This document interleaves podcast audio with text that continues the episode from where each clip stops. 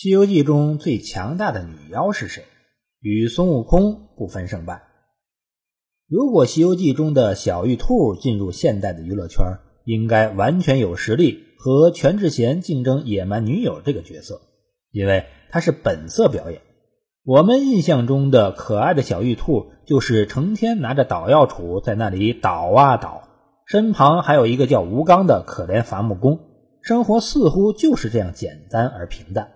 可在《西游记》中，这只小玉兔在月亮上委实有些楚楚可怜。一个叫素娥的女服务员居然还欺负她，打了小兔子一巴掌。广寒宫好不容易养活了一只小宠物，还这样虐待，太不应该了。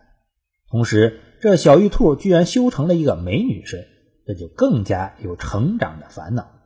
有一天，素娥偷偷地向玉兔要药，玉兔说这是嫦娥姐姐专用的，于是便挨了揍。之后，素娥就偷偷下凡了，投胎到舍卫国当了公主。这小玉兔当然不甘心了，打了我不算，还跑到凡间享受，气煞我也。于是找到了一个机会，也偷偷下界，变成公主的模样。将真公主弄到荒野中一抛了事，玉兔并没有要她的性命。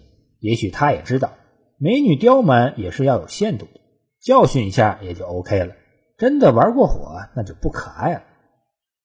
有一天，东土的玉帝哥哥来了，俺的如意郎君终于让我等到了。他如何向玉帝哥哥求爱呢？这里又显露了他的小聪明。既没有像蝎子精一样风卷来那样没有技术含量，也没有像女儿国国王那样以王位相赠那样直白。他知道唐僧每到一个城市，总喜欢在压压马路看看热闹，于是他搭起彩楼，采用抛绣球的方式求爱。要知道，抛绣球可是古时美女不多的自由恋爱的方式之一。抛中了你，你还不愿意，在道义上就首先说不过去。何况还是公主呢？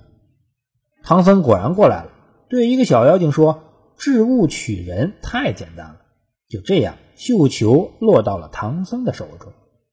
唐僧当然要向国王推辞了，可这玉兔更加巧妙，没有一哭二闹三上吊，反而假装委屈的对国王说：“常言嫁鸡随鸡，嫁犬随犬。女有誓愿在先，结了这球，告奏天地神明。”撞天婚抛打，今日打着圣僧，即是前世之缘，遂是今生之遇，岂敢更矣？愿招他为驸马。意思说这是爱神的安排，俺都不嫌弃你是个和尚，你还推辞，叫小女子以后怎么嫁得出去？你忍心吗？唐僧一听，再加上国王在旁边一番恐吓，也没有办法，只得回来和徒弟们商量。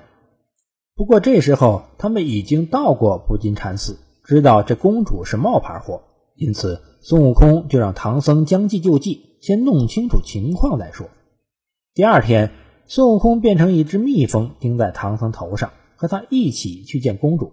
玉兔出现后，孙悟空见他头顶果然微露妖气，不过连他自己都承认，却也不十分凶恶，毕竟是嫦娥身边可爱的小兔子。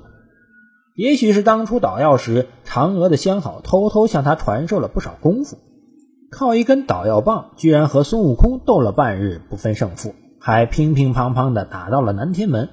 兴许是想找嫦娥姐姐的相好帮忙，可惜四大元帅明哲保身，早早的将门关上。好在这时候嫦娥姐姐出现了，救了小玉兔的性命。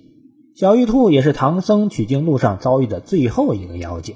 之后就一路直通灵山，成了旃檀功德府。说不定在以后的日子里，当已经是净坛使者的猪八戒痴痴的回头望月时，会偶然发现师傅也在偷偷的往上看。